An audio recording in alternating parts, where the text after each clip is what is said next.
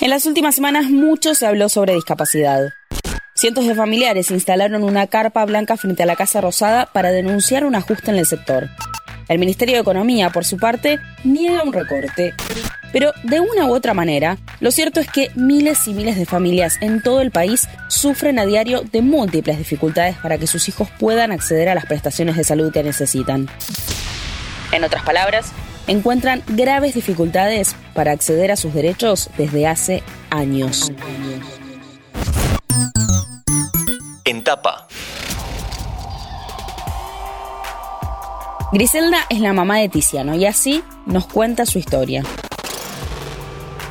Bueno, Tiziano nació prematuro, de 30 semanas de gestación. Se le descubre en el periodo que está en neonatología que tiene una retinopatía, el cual fue operado con láser, la cual no progresó y bueno, tuvo enfermedad en nervio óptico por el cual tiene ceguera en un ojo y disminución visual en el otro.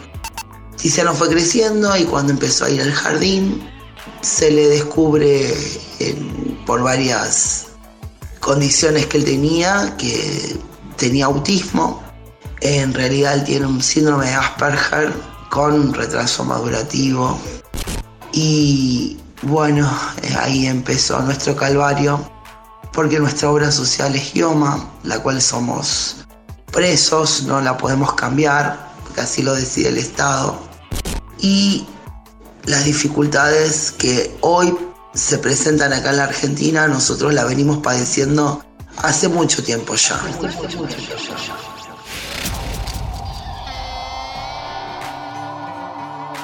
Según Griselda, las negativas por parte de las obras sociales no siempre son tan directas, pero sí son efectivas. Nuestra obra social nunca nos dice que no nos va a cubrir. El tema es que nos manda a nosotros a buscar los prestadores, los cuales conocen el manejo de esta obra social y directamente no nos atienden porque ellos nos comentan que o pagan muy tarde o no pagan.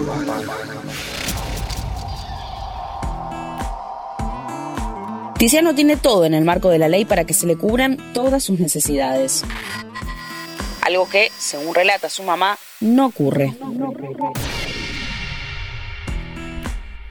Lamentablemente Tiziano tiene el CUB, el cual tendría que cubrirlo al 100% todas sus terapias las cuales no las tiene en este momento y hace ya dos años. Tiziano va a un colegio especial, el cual fue una lucha conseguirlo. Lamentablemente no nos cubre el transporte porque los transportistas, aproximadamente 50 he averiguado, y ninguno quiere trabajar con nuestra obra social. Así que eh, mamá corre de un lado para el otro, llevándolo. La parte de discapacidad visual no la cubre los anteojos subnormales no los cubre, los oculistas no los cubre, las terapias no las cubre, la neuróloga, que sería lo elemental, tampoco lo cubre. Durante estos días se habló mucho de recorte. A Griselda y a todas las familias que atraviesan estas enormes dificultades, esa palabra les hiela la sangre.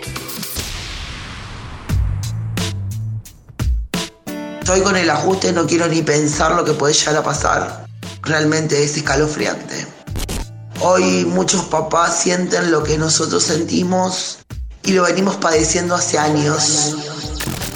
Tanto yo como mamás que cuentan con la misma obra social. Y es un calvario.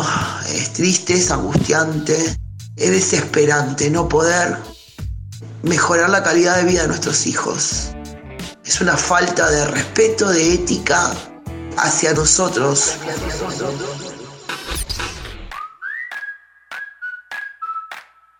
La historia de Tiziano lamentablemente se repite una y otra vez.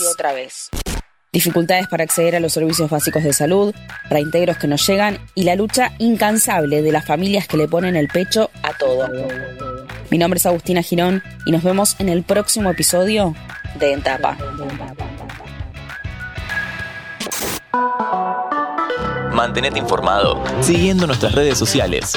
Interés General Podcast en Instagram, Spotify, Twitter y YouTube.